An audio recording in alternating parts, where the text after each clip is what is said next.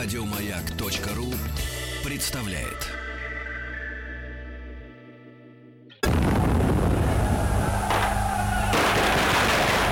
Граждане министры Временного правительства, именем Военно-революционного комитета объявляю ваше Временное правительство арестованным. Это мы Совершается пролетарская революция нашего экономики. Именем революции. Ну, товарищи, революция совершилась 7 ноября. Поздравляю. Поздравляю. 101 год. 101 год. А Василий Жанович Цветков, профессор МГУ, доктор исторических МПГУ, доктор исторических наук сегодня с нами. Доброе утро. Доброе. Ну, сегодня мы еще не о 7 ноября все-таки будем, да, наверное? Я думаю, что да, пока, э, в общем-то, вот пред- предшествующий период, потому что само 7 ноября, ну, там действительно все события настолько стремительно произошли, настолько быстро все поменялось, э, даже никто, наверное, даже не заметил э, из таких вот обывателей, если взять питерских, а про страну-то и вообще говорить нечего. Потом уже, так сказать, пошел, пошел уже процесс э, дальше. А, э, собственно, предшествующие как раз дни, э, они имеют большое значение, потому что, ну, от того, насколько быстро, собственно, восстание произошло, э, это была связь именно с предшествующими вот, подготовительными моментами, э, связанными э, с э, вооружением э, красногвардейцев, с э, нейтрализацией, естественно, вот тех сил контрреволюции, временного правительства и так далее, да. Вот. Причем, что интересно, я вот тоже обратил внимание, сейчас, э, смотрите, то опять совпадение у нас по датам получается с днями недели. Так. То есть 7 ноября 2017 года это тоже была среда. И там буквально э, Казанская икона Пресвятой Богородицы праздник так и был воскресный. Вот тоже о нем сегодня имеет смысл поговорить, потому что там интересное было событие с ним связано. А 7 это вот среда. А Так по что вот стилям так. там все совпадает? Нет, стиль-то, э, ну да, стиль, э, вот если новый смотреть, то да. Вот 7 ноября новый стиль, как раз э, это вот так и было. А старый 25 25-26 октября. Ну, э, что, э, вот на чем мы остановились в прошлый раз, такое достаточно важное событие, это э, уже совещание э, Центрального комитета большевистской партии, э, где обсуждается вопрос о вооруженном восстании, принимается решение о вооруженном восстании. Было два совещания, первое в таком узком составе, второе в расширенном составе. Вот первое, это э, совещание прошло 10 октября, вот по старому стилю, э, на квартире меньшевика Суханова. Вообще вот это вот очень интересная тоже такая деталь. Э, Суханов, э, он был редактор газеты э, «Новая жизнь», один из редакторов. Вот просто, как бы, чтобы наши слушатели уловили интригу. А его супруга, она, они, в общем, тоже все как бы из одной партии вышли, но она была связана с большевиками. И получилось так, что вот надо было где-то собраться. Нужно было провести это собрание, совещание. Причем э, в таком месте, которое не вызвало бы никаких э, вообще э, вопросов у местной там милиции, у контрразведки тем более, потому что Ленин был в розыске. Э, и, естественно, так просто ему появляться на улице всегда, каждый выход это был определенный риск. Вот. И э, решили воспользоваться вот этой самой квартирой. Но вопрос был в муже. Да, а где Куда девать мужа? Куда? Но муж, муж Суханов, он, кстати, об этом в воспоминаниях своих э, писал эту ситуацию. Он э, по работе очень часто в редакции оставался, ночевал там, в командировке уезжал и так далее. Вот. А супруга оставалась дома. И решил этим Да, воспользоваться. и этим решили воспользоваться. Вот когда он там как раз э, отсутствовал там по редакционным делам э, дома, у него в доме провели вот это вот совещание партийное. Но потом, что интересно, э, я не знаю, как это вот сказать, там, отомстил, не отомстил, может быть, это так в кавычках можно взять, конечно, это Он слово. собрался на квартире какой-то женщины. Нет, хуже гораздо. У него в газете, вот в этой самой, в «Новой жизни», и было опубликовано интервью с Каменевым и Зиновьевым, которые выдали план восстания. Вот. Так он это сделал через неделю. В общем, вот такая интрига. Я не говорю, конечно, что здесь есть какие-то там э, исторические закономерности, но может, быть, это как раз совпадение случайностей. Он потом ей не Да. предъявлял, что э, пока меня нет, опять партийные собрания проводишь. Ну да, вот, вот это тоже интересный момент. А, ну, на собрании э, довольно долго выступал Ленин, э, и около двух часов продолжался его доклад. Он убеждал, убеждал ЦК в том, что пора брать власть, потому что уже вот все, уже все предпосылки на лицо. И если мы сейчас, большевики, если мы сейчас это не сделаем, то э, это уже все, это будет шанс, который будет утрачен э, на очень-очень долгий период времени, и неизвестно вообще, чем все кончится. Вообще всю партию разгромят, и не только э, самого Ленина, естественно, это коснется репрессий, но и, но и всех остальных остальных большевиков. Вот. И в целом ему удалось, конечно, убедить э, ЦК, и ЦК э, принимает решение о вооруженном восстании. Но, конечно, это все было секретно. Э, против, против голосовали двое, Каменев и Зиновьев. И это вот советское время, в советских учебниках это все трактовалось как такая предательская, двурушническая позиция вот этих двух человек, которые там чуть ли вообще, там вот фильмы, например, посмотреть 30-х годов, там Ленин в октябре, например, там, да, вот, то там Каменев и Зиновьев, они показаны, ну, откровенно, совершенно такие вот чуть ли не агенты Временного правительства, которые внедрились, значит, в большевистскую партию и там ее разлагали изнутри. Но это, конечно, было очень большим преувеличением, потому что и тот, и другой, у них была просто своя точка зрения на степень готовности гарнизона, на степень готовности красногвардейцев, вот именно к вооруженному восстанию. Ну, то есть они просто что... осторожничали, по сути да, дела. Да, да, потому что э, у них, э, не, они не отрицали там путь к социализму, они не отрицали ни в коем случае. Зиновьев нас вообще потом возглавлял Коминтерн, вот, и уж э, и за мировую революцию стоял. А Каменев э, тоже, в общем, достаточно видные партийные должности занимал, в том числе вот был председателем Совета а, долгое время. Э, но вот на тот момент действительно они сомневались, э, и в этом тоже была определенная такая, наверное, закономерность, потому что если вот взять их партийных, бывших партийных товарищей меньшевиков, я уж не говорю про эсеров, у них была позиция однозначно против вообще каких бы то ни было вооруженных действий по отношению к Временному правительству. Тот же самый Суханов, на квартире которого они собрались, да, вот. Они считали, что надо, э, конечно, давить на Временное правительство в том плане, чтобы оно проводило реформы, реформы, чтобы там какие-то были более решительные действия по пути демократизации страны. Э, многих раздражало то, что все-таки Керенский ввел кадетов, э, цензовые элементы ввел в состав последнего правительства вот этих социалистов. Но и не более того. То есть э, они не говорили, что сейчас надо все свергать, надо брать власть и Керенского там выгонять и прочее. Вот. Это была такая меньшевистская эсеровская позиция, коалиции, сотрудничество с властью. Ну, а Каменев и Зиновьев как бы считали, что тоже еще не исчерпан вот этот путь легального э, давления на власть, плюс неготовность гарнизона. Э, и позиция Троцкого тоже здесь вот важна, потому что сейчас э, такая точка зрения существует достаточно распространенная, что чуть не Троцкий вообще там все сделал. Ну, конечно, я понимаю, откуда все это идет. Это все идет из его собственной работы «Уроки октября», где, ну да, ну а кто бы там сомневался, что Лев Давыдович себе плохо напишет. Вот. Ну там и вот там вот все как раз э, описывается то, что вот он и он и там был, и там был, и все это знал, и все это видел. Ну и вот если так не как бы прочитать э, с предвзятостью определенной вот его эту книгу, ну да, можно подумать, что он там был центральной фигурой. На самом деле у Троцкого была тоже своя позиция по отношению к восстанию. Он ее э, действительно изложил э, достаточно открыто и считал, что она очень правильная. Позиция заключалась в том, что нужно дождаться второго Всероссийского съезда Советов.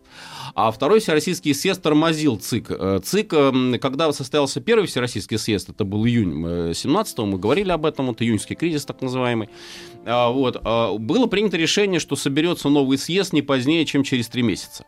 Ну и вот посчитайте, значит, сколько времени прошло, а он все никак не собирается. А, ну, конечно, там было объяснение, что вот Корниловщина, что вот там, значит, э, кризис власти произошел, поэтому тут вроде как не до съезда. Но потом уже стали говорить, что до каких пор там можно откладывать. И вот в конце сентября ЦИК все-таки принял решение о том, что проводить, э, проводить второй Всероссийский съезд. Начали к нему готовиться. И вот он должен был начаться как раз 24 э, октября, ну, чуть позже, 25 октября он начал работу. Вот, а, и Троцкий считал, что если этот съезд, а он был в этом почти уверен, стопроцентно, примет решение о передаче власти Советам, и о том, что временное правительство надо все уже каким-то образом менять, то ничего больше не останется, как просто взять это, он называл юридическим э, решением, э, выслать красногвардейский караул к Зимнему дворцу и сказать, все, ребята, конец, съезд вас лишил полномочий, вы должны сдать власть. Вот такая была позиция. Ну, а Ленин считал, что ждать съезда не надо, и тем более ждать там чего-то, каких-то там легальных путей воздействия на власть тем более не надо, потому что предпарламент, вот где это была легальная трибуна, в прошлый раз мы об этом говорили, да, Совет Республики, его большевики демонстративно покинули, нужно э, проводить вооруженное восстание, и все. И э, вот ставить съезд перед фактом, перед фактом того, что вот уже э, власть в стране в других руках. И арестовывать временное правительство. И съезд уже ничего сделать не сможет. Потому что а вдруг там начнутся колебания, вдруг опять там начнется голосование, там больше-меньше. Вот э, это, это рискованно. Э, делать это не нужно. Что э, было со стороны, как бы видно? Потому что в советское время тоже очень, особенно вообще, начиная с детской литературы, буквально там, я не знаю, чуть ли не с книжек там для, для октябрят, такое создавалось впечатление у людей, что вот, ну, весь Питер был вот просто уже готов к этому угу. восстанию, и все знали, что идет восстание. И только вот какие-то эти отщепенцы, там, типа Троцкого, Зиновьева, Каменева, они к этому восстанию, значит, негативно относились. Но это э, очень ну, преувеличенное, э, скажем так, представление. Дело в том, что обыватель, опять же, он как вообще воспринимал вот эти события. В прошлый раз мы об этом говорили, я считаю, что нужно еще раз напомнить. Военно-революционный комитет при Петроградском совете создается для обороны Петрограда от немцев для более эффективной борьбы с внешним врагом. И это выглядело вот именно так. То, что там приняло ЦК, это было, я еще раз подчеркиваю, это было подпольное решение. Это было решение, используя ВРК, вот как некий такой заслон, такой угу, ширму. определенный ширму, да, а, провести восстание под э, его прикрытием. Э, передать ему власть ВРК, а потом уже э, ВРК передаст власть советам. Mm-hmm. Вот такая вот схема. Ленин считал, что она очень удачная. А, Еще удачная она и была и потому, что, кстати, план создания ВРК предложили меньшевики даже. А, первая была их инициатива. Они предложили создать еще до 10 октября, до вот этого совещания, они предложили, что а давайте мы сделаем, поскольку вот немцы приближаются к Питеру, Манзун взяли там и так далее, давайте мы вот сделаем при Совете какую-то военную секцию. Там они предлагали Комитет революционной обороны. Вот. И подхватили эту идею, и сделали ВРК, и сделали Ревком, вот этот военно-революционный комитет. А потом он уже и начал, собственно, брать на себя всю власть. ВРК поначалу возглавлял э, не большевик, это был СССР Казимир. Потом, правда, в 18 году он, он с СССРами порвал, он вступил в большевистскую партию, но это было позже. Вот. А дальше уже следующие как бы лидеры, э, реальные лидеры, вот пока Ленин в Смольный еще не пришел, пока он там сидел на Сердобольской улице, на конспиративной квартире, вот, реально, э, вот, судя по вообще как бы тому, что происходило, э, работу вели Антонов Овсеенко и Подвойский. Вот эти два человека, по сути, они действительно постоянно, а особенно Антонов Овсеенко. Причем это подтверждается не только его личными воспоминаниями, потому что это тоже, конечно, источник такой относительный, но и свидетельствами других очевидцев, которые все вот говорят, что вот Антонов то там, то сям, он то-то то появляется. И в конце концов он время правительства-то арестовывал. Антон Фавсеенко, вот, э, как раз в, в этой малой столовой, что произошло 101 год назад, да, почти. Вот, значит, э, следующий момент тоже, вот, на мой взгляд, интересный, это момент, связанный с тем, как вообще Временное правительство готовилось. Вот э, у Керенского, тоже мы говорили в прошлых передачах, э, такое было очень превратное представление о большевиках на тот момент. Он э, был уверен, э, потом, конечно, в воспоминаниях он об этом не писал, но, опять же, судя по тому состоянию, как было это э, в те дни, он был уверен в том, что они не решатся выступить. Э, но потом, когда уже стало это очевидно, а стало это очевидно, правда, для Керенского достаточно поздно. То есть это буквально, ну, так, наверное, где-то 23-24 октября он понял, что что-то такое творится не то. Что вот этот военно-революционный комитет, который по логике вещей-то должен оборонять Питер от немцев, он начинает брать власть уже реально в свои руки. А э, план был такой, что если большевики выступят, ведь э, что, собственно, время правительства видело до того, как они выступали большевики? Июль. Июльские события 17 года. Вот они были стопроцентно уверены, что так же точно и будет. Они начнут манифестации проводить какие-то, они начнут выводить народ на улицы. Вот эти демонстрации, потом приедут матросы, потом, значит, еще кто-то. И вот как они в июле попытались э, вроде бы так взять власть, да, но не получилось ничего. Так же они будут действовать и сейчас. И э, Петроградский военный округ, э, штаб ПВО, он э, как раз исходя из того, что вот эти будут уличные манифестации, он э, предписывал военным училищам э, юнкерским э, прежде всего стать по контуру э, обводного канала, по контуру мойки, фонтанки и не допускать прохода массовых толп, больших толп демонстрантов mm-hmm. к центру города. Оцепление. Вот такое было дано указание. А на самом деле, и потом Петроградский военный округ тоже это как бы понял, но уже было поздно. На самом-то деле никаких демонстраций никто не делал. Никто не ходил там с красными флагами, там долой время правительства. Действовали точечно, действовали оперативно и очень э, быстро. Э, и очень, так сказать, вот грамотно. Потому что вот этот план, о котором тоже мы в прошлый раз говорили, это советы постороннего, не, не устраивать демонстрации, не ходить, бродить под лозунгами, а просто точечно наносить удары вот конкретно по телеграфу, по телефону, по Вокзал, Госбанку, да. по вокзалам, по мостам. Мосты очень важные тоже имели значение. В Петербурге. Вот, да, в конечно. Вообще вот с мостами тоже интересная история произошла, потому что Керенский и Петроградский округ, они приказали мосты развести. А, И мосты были под контролем юнкерских караулов. Ну, э, опять же, как вот действовать в этой ситуации? Э, изначально считалось, что все-таки как-то, ну, нельзя, опять же, раскрывать планы восстания, а понятно было, что, допустим, без Выборгской стороны, а Выборгская сторона, как она пойдет, красногвардейцы, как они пойдут вот к Смольному? Они только через мост могут пройти, Э, по-другому не получится. Вот, э, ну, как-то давать понять, что вот э, просто нельзя их э, разводить, пусть они остаются, потому что населению тяжело, потому что население должно переходить, работницы там, рабочие ходят э, на завод, да, по мосту, а тут его взяли и развели. И вот они вот это давили вот на это, так сказать, обстоятельство. А потом уже под конец, уже ближе к э, 25 октября, просто-напросто, ну, как Николаевские дворцовые мосты, например, последний мост дворцовый остался э, в подконтрольное время правительства, а Николаевский, там Аврора, Аврора подошла, пушки навела, все, и они э, сразу караулы сдали. Э, Вот, вот это вот что касается мостов. А, Еще вот пока как бы возвращаясь вот назад чуть-чуть по решениям вот этим всем э, о восстании. А, Еще одно второе уже решение было принято как раз э, последнее решение, э, расширенный состав Центрального комитета с участием представителей и профсоюзных организаций, гарнизона питерского. Вот, и это было проведено уже не на квартире там какой-нибудь частной, это было проведено в здании районной думы. Выборгская районная дума, она была полностью под контролем большевиков, возглавлял ее Калинин, небезызвестный наш Михаил Иванович, да.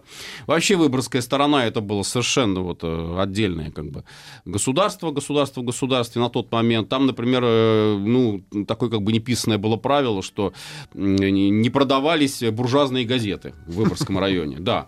Это, кстати, тоже интересный момент, связанный как раз с пребыванием Ленина у Фафановой. Когда Ленин Фафановой пришел, он сказал, доставляйте мне каждый день новые газеты. Ну, хорошо, значит, а, принесли газету, он сказал, а где буржуазные газеты? Где буржуазная пресса? Где биржовка? Где речь? А Фафанов говорит, а у нас в районе их не продают вообще. Как это так? Как вы не продаете? Надо знать своего врага. Что вы вообще? Их мне приносите. Нужно знать правду. Да, нет, он сказал, что рабочий путь, это как раз правда выходила под именем рабочего пути на тот момент. Он говорит, я это можно даже потом мне принести. А вот, говорит, биржовку Это и я и речь. сам все знаю, сам Ну, в принципе, да. Вот, а биржовку и речь в обязательном порядке. И вот она его там доставала, значит, приносила эти буржуазные По газеты. блату. Ну, в общем-то, да. Из-под полы. Вот, вот так это все происходило. Э, Сам Ленин, значит, вот несколько раз, тоже до сих пор неизвестно, сколько раз он выходил в промежуток между этими заседаниями, 10 и 16 октября, расширенное заседание районной думы Выборгской, э, выходил на какие-то конспиративные встречи. Один раз с ним произошел такой казус, тоже э, достаточно интересный.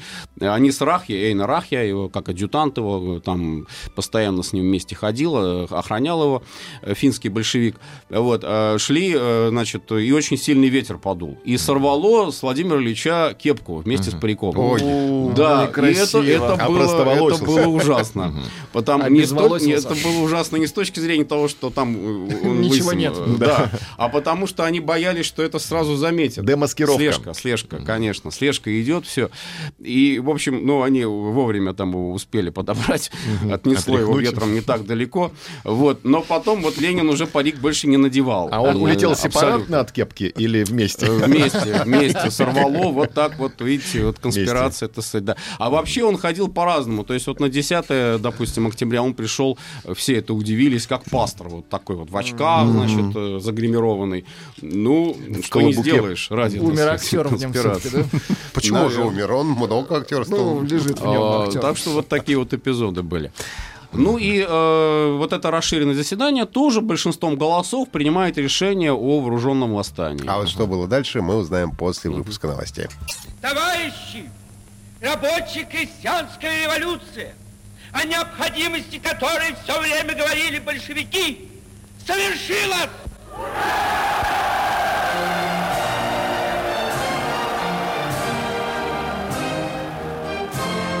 Именем революции. Василий Жанович Цветков, профессор МПГУ, доктор исторических наук, э, говорит, что даже Ленин произнес эти слова, еще даже зимние не взяв. Да, это, это вот историческое выступление, но это уже было как раз э, после того, как он пришел в Смольный, выступил э, около трех часов дня перед делегатами Петроградского пока еще совета, еще съезд советов не начал работу, и произнес вот эти слова, эту речь, и здесь вот она воспроизводится. Но она воспроизводится-то не в чистом виде, это из фильма как раз вырезанные слова. Вот, э, но слова те же, да. Слова, вот То есть он сказал, год не перепрыгнув.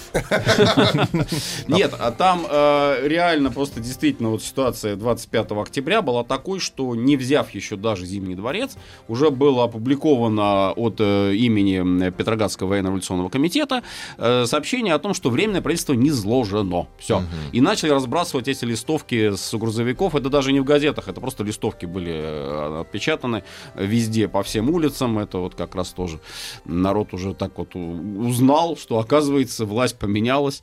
Да, ну, уже и к этому, может быть, даже многие привыкли. Вот, слушайте, нас интересуется, а Сталин-то где был это время? А Сталин был там же. То есть, вот Сталин был на обоих заседаниях. Но он еще не Сталин был, ЦК. да? Нет, он... Коба? Ну, Джугашвили, Коба, да, нет. А так вообще, конечно, его роль в этих событиях тоже не очень уж большая, наверное. Потому что, конечно, в сталинские времена там, я уж не говорю про фильмы, там, Ленин в октябре, да, а, вот, ну, там, например, картины вот художников, очень многих, э, такой, допустим, был у нас художник Владимир Серов, да, вот, там практически везде, где вот был Ленин, там рядом с ним обязательно должен был быть Сталин, то есть uh-huh. Ленин и Сталин, они и в разливе вдвоем там, и, э, и где они только не, не были. И на ну, Сердобольской вдвоем. Ну, так вот, ну, так было положено делать. Хотя, на самом деле, конечно, здесь Иосиф Виссарионович... Э, нет, Иосиф Виссарионович, он играл Э, роль э, как член военно-революционного центра. А, это был создан не ВРК, а военно-революционный центр именно большевистской партии.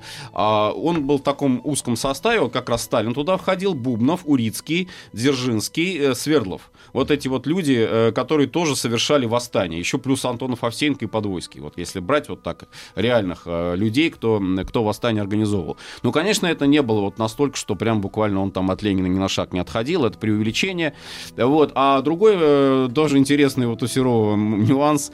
Опять же, вот к вопросу о гриме, вопросу о том, как Ленин выглядел. Ну, на этих картинах он, ну, он классический, вот как он, допустим, был в 18 году, в 19 в 20 и с бородкой, и в кепке в своей, вот этой уже другой кепке традиционной, и в пиджаке. А на самом деле он же был э, полностью бритый. То есть э, самый реальный Ленин, вот э, из фильмов, если брать, вот наш кинематограф, я назову сейчас фильм, наверное, который просто очень многие забыли, но который все время очень часто показывали. Это «Красные колокола» Сергея Бондарчука. Вот там исполнение Ленина, и там вот он как бы показан, вот он действительно так и выглядел вот в те дни. И как он там загримированный... Ну, да. грим-то неудобно на бароненку накладывать Ну, было. что делать? Вот. И вот как они там э, с Эйнарахи ехали в трамвае, вот это все, вот это реально действительно так и было. Ну, э, конечно, там тоже есть определенные моменты, преувеличения. В частности, Бондарчук не мог, наверное, уйти от э, вот этого штурма через Дворцовую площадь. Этот гротеск такой исторический. Ну, это уже чуть позже произошло, это уже будем потом говорить, был ли, был ли этот пробег, условно говоря, через Дворцовую площадь, потому что на самом деле реально зимние брали не через Дворцовую площадь, а зимние брали со стороны Миллионной улицы, с набережной угу. вошли. Красные вот, колокола а, Мексика да. в огне первый. Красный, совершенно да? верно. Вот угу. этот вот сериал по Джону Риду. Угу. Потому что там главный герой это Рид, э, американец, приехал в Россию, становится большевиком, потом э, уезжает в Америку, там, значит, активно участвует в коммунистической партии американской, да, действует. Ну, вот его глазами как бы вот происходят все эти события. Но я говорю, фильм э, во многом очень точен, но есть некоторые там моменты, вот, как я сказал, допустим, с Дворцовой площадью, да, там есть, может быть, определенный гротеск. Вот. Ну, так вот, возвращаясь как раз к этим событиям, что происходит дальше? Вот после того, как, опять же, Каменев и Зиновьев выступают против э, восстания э, на этом расширенном уже заседании ЦК, они э, дают интервью. Именно вот эта форма не, как вот они сообщили, выдали план восстания, Ленин это говорил, называл их предателями, штрикбрехерами. А, э, они в форме интервью, как раз в той самой газете, вот, о которой я уже сказал, значит, Сухановская, Горьковская еще тоже Алексей Максимович там участвовал в работе, э, в «Новой жизни», дали интервью о том, что они не согласны с позицией большевиков с курсом на вооруженное восстание. Вот здесь, ну, э, как сказать, был ли это секрет Полишинеля, который выдали, или, в общем-то, уже, наверное, тоже многие понимали, к чему все идет, чем этот ВРК будет заниматься, да. Не все, конечно, э, жители Питера, конечно, но многие, многие понимали, что это не только защита от немцев, это еще и взятие власти. Но факт тот, что Ленин после этого очень-очень сильно э, огорчился. огорчился, да, написал э, такое письмо, где он просто так сказал, что товарищами я их больше не считаю, uh-huh. Каменева и Зиновьева, и э, потребовал вообще их исключения из партии. Э, ни больше, ни меньше. Но э, до этого дела не дошло, э, им просто запретили выступать от имени ЦК, и э, исключили на тот момент, вот как бы вывели из э, состава Центрального комитета. Из партии их не стали исключать. Потом они вернулись, они достаточно активно, как я уже сказал, и Камнев, и Зиновьев работали в структурах советских и партийных. Вот, а потом уже это была оппозиция, но это уже после смерти Ленина, это как раз э, троцкистско-зиновьевский вот этот знаменитый Зачистили. блок. Да, и, и пошли уже там репрессии и так далее. Вот. А, ну, и э, насколько, опять же, вот это повлияло на Киев Керенского. Все-таки, наверное, интервью Каменева и Зиновьева не было для него вот тем сигналом, после которого он начинает действовать. А сигналами стали все-таки указания штаба Петроградского военного округа о том, что гарнизон и части Петроградского военного округа не выполняют его приказы, не выполняют его распоряжения.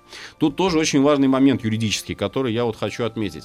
ВРК я издал предписание, что э, гарнизон питерский, воинские части питерского гарнизона, они должны выполнять приказы военно-революционного комитета прежде всего, и потом уже штаба военного округа. Если эти приказы, если указания штаба военного округа не противоречат э, военно-революционному комитету. Вот примерно такая была формулировка.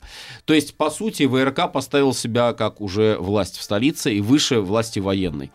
Штаб эм, э, это, мягко говоря, не понял. Штаб Петроградского военного округа. Им э, командовал интересный тоже вот, э, человек, полковник Полковников. Такая у него была фамилия, да. Демократ в целом, как бы вот о нем там воспоминания сохранились. Не Корниловец, не Корниловец, хотя, конечно, там, ну, может быть, и симпатизировал там в душе Корнилову, но публично всегда открещивался от реакционеров, там, от военных. Ну, военный министр Верховский, он же сам тоже был как бы не, не корниловец, а такой военный демократ. А, кстати, Верховский как раз тоже в это время уходит в отставку. Это был такой, ну, первый, наверное, симптом уже кризиса власти, вот этого последнего временного правительства, уходит в отставку, причем э, обоюдно, как бы при согласии и Керенского, и сам он тоже решил, что ему тут делать нечего. У Верховского была главная э, мотивация в том, что армия не в состоянии продолжать нормально э, вести войну. Нужно заключать мир. Нужно хотя бы начать переговоры о мире. Ну, за это его никто, конечно, не похвалил. Наоборот, сказали, что он пораженец, что не верит там, в способности наших революционных войск и так далее, и так далее. А он реально во многом оценивал ситуацию, потому что действительно понимал, что э, как минимум, как минимум э, пережить зиму вот эту в, в окопах, это уже будет подвиг для армии. Я уж не говорю о том, что они какие-то там наступательные операции начнут проводить. То есть армию надо менять. Он предлагал вариант создания новых вооруженных формирований, вот эти ударники там, какие-то национальные части, но это уже другая армия, это уже другие воинские части. И, конечно, начинать постепенно э, вот эти вот мирные переговоры. В результате мы видим, что он поплатился своим креслом, и э, вот полковник Полковников, можно сказать, на тот момент реально, наверное, начал осуществлять полномочия военного министра. Вот, э, они, они, многие офицеры вспоминали, писали, что такой заигрывал перед рабочими. Э, в частности, например, вот 1 э, октября, это еще вот, э, только, только начинается вся эта история, 17 года была такая церемония вручения знамени от Путиловского завода, рабочие Путиловского завода вышли знамя. Работницы вышли знамя, очень красивое такое знамя. Там был богатырь, э, символизирующий армию, там был рабочий, символизирующий Путиловский завод. И вот они там в рукопожатии, значит, они как бы друг друга э, на друг, друг на друга смотрели, и вот это знамя такое неформальное э, передали Павловскому полку. Павловский полк э, как э, застрельщик революционных событий еще февраля, февраля 17 года. И полковников выступал э, и сказал, что вот как хорошо, что рабочие и солдаты вместе теперь объединились, как это здорово, значит, вот этот революционный порыв. Но он не понимал, чем все это может закончиться. Для него уже, собственно, для самого же Полковникова. Вот. И еще один, э, значит, два, да, два, э, два даже, наверное, таких момента интересных, связанных как раз с подготовкой восстания. Это съезд Советов Северной области, а, съезд советов только местных, вот как бы близких, приближенных Петрограду городов и губерний. Но, правда, кстати, о губерниях здесь тоже, вот Псков, например, своих делегатов не прислал на этот съезд областной. А э, сам ЦИК Советов говорил, что это что-то вообще самочинное, потому что мы ждем второго съезда. А, вот. а тут вдруг какой-то еще съезд Советов Северной области. Зачем он нужен? Зачем его проводить? Ленин а что это за субъект настоял. Северной области? А вот это вот э, сам Петроград, угу. это Гатчина, это Петергоф, это, это Выборг, это вот эти вот города, которые вокруг Питера. Ну, называли угу. Северной область, съезд Советов Северной Делегаты от них. Э, прибыли в Питер, э, заседали три дня с 11 по 13 октября и, в общем, тоже поддержали э, позицию большевиков. То есть поддержали, объявили недоверие Временному правительству и заявили о том, что вот нужно большевиков поддержать. Правда, о восстании тоже речь не шла там. Это, это как бы не говорили. А, и э, следующее событие, это буквально вот праздник как раз 4 ноября, 22 октября по старому стилю, 4 э, ноября праздник Казанской иконы Пресвятой Богородицы. Э, чем он был интересен этот день? Воскресный день, тоже как и в этом году. А, значит, с одной стороны, Петроградский совет решил провести День Совета – День Петроградского совета. Просто так же, праздник такой. Должны были собраться митинги, должны были собраться шествия, демонстрации. Вот тут-то как раз э, Керенский, видимо, и э, полковников и предполагали, что может что-то такое произойти, похожее на июль. То есть начнутся э, шествия и начнется попытка, там, я не знаю, взятия власти. Поэтому, что решили сделать э, против? Э, противодействовать. Союз казачьих войск. Э, организация очень тоже важная э, для будущей, особенно гражданской Надо войны. здесь на паузу. Да, заготовим. И продолжим.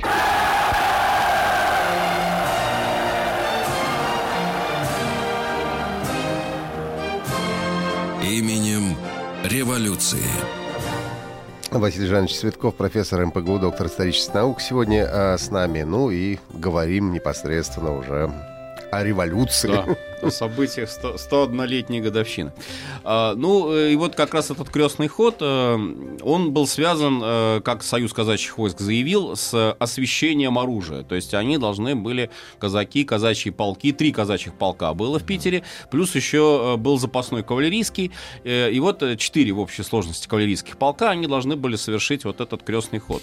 Плюс, конечно, священники, прихожане из православных храмов, то есть это было как бы объявлено как такое достаточно грандиозное событие.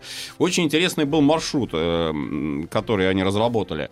Э, это был не вот где-то там в одном месте они собрались, да, а это был, э, ну, ход по всему почти центру Петрограда.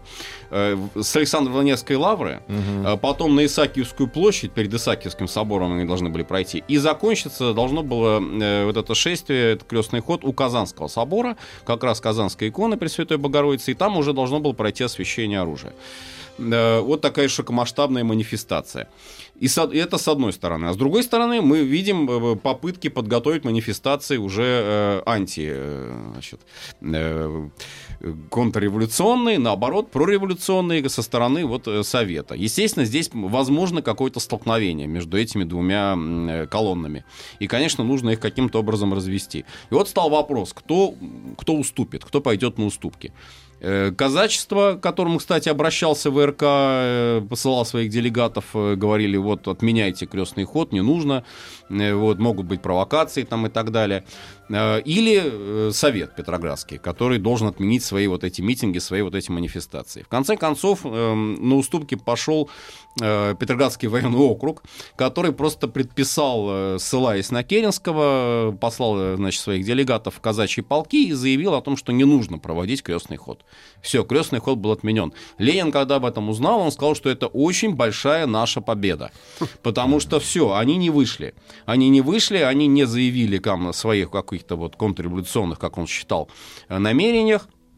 Э, хотя, конечно, были, э, как вот вспоминают участники, очевидцы тех лет, тех событий, были богослужения во многих храмах, э, были попытки пройти вот крестным ходом, но не такой, конечно, широкомасштабной манифестации, как это планировал Союз казачьих войск это сделать.